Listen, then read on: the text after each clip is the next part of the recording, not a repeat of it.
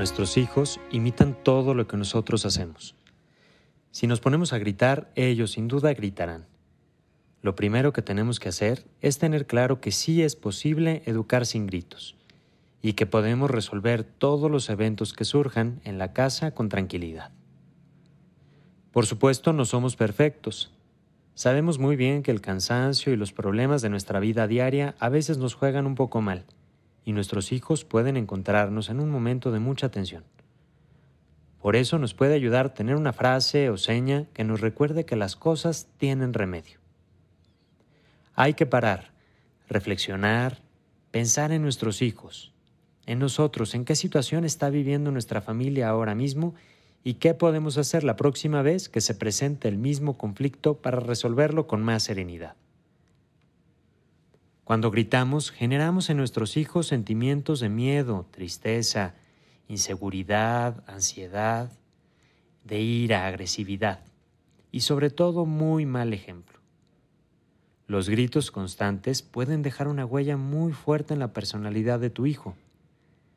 Por eso te comparto algunas ideas que pueden ayudarte para tener siempre esta consigna de educar sin gritos.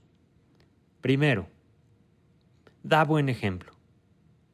Los papás somos los guías en todo momento de nuestros hijos. Con nuestro ejemplo les enseñamos a tratar bien a las personas hasta en los momentos más difíciles. El ejemplo les enseñará a respetarse unos a otros y a escoger siempre amar y perdonar a los demás. 2. Ponte en el lugar de tus hijos. La empatía es la virtud más importante para todas las relaciones humanas. El ejercicio de empatizar con tu hijo te ayudará a no dejarte llevar por tu enojo.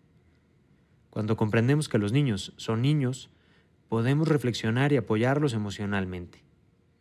Cuando empatizas, reflexionas y te conectas con tu hijo.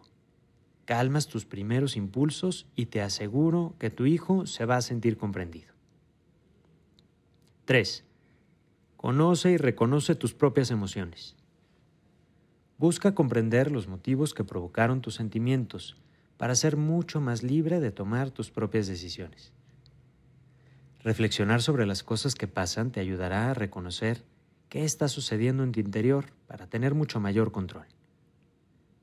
Te ayudará a relajar tus emociones negativas y solucionar los problemas con empatía y coherencia.